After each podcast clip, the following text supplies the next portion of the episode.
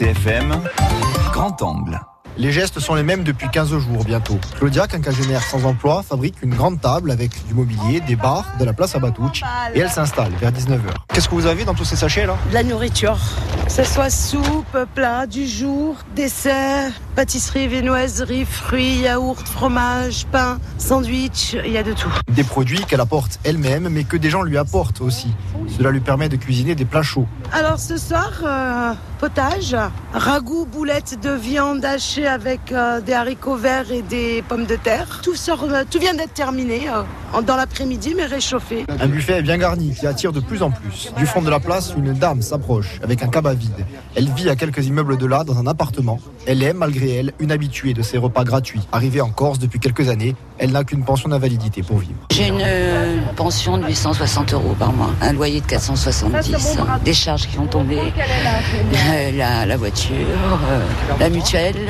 Et les Corses sont vraiment très très solidaires. Mais je pense que je vais trouver du travail là.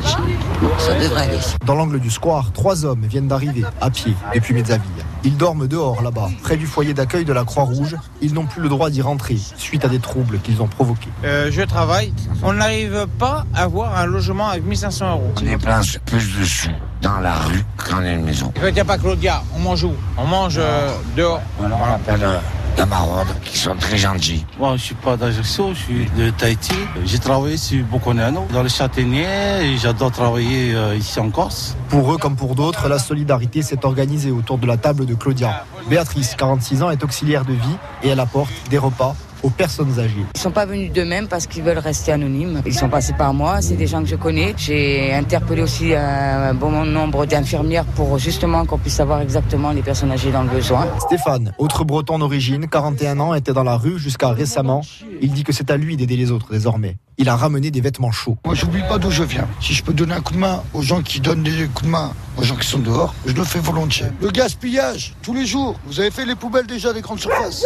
Des poulets entiers, des rôtis, de la viande, encore bonne. Plutôt que de mettre à la poubelle, vaut mieux donner. Claudia, on t'aime.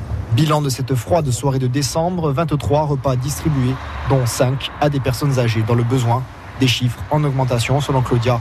Elle compte continuer à cuisiner tout l'hiver. France Bleu RCFM.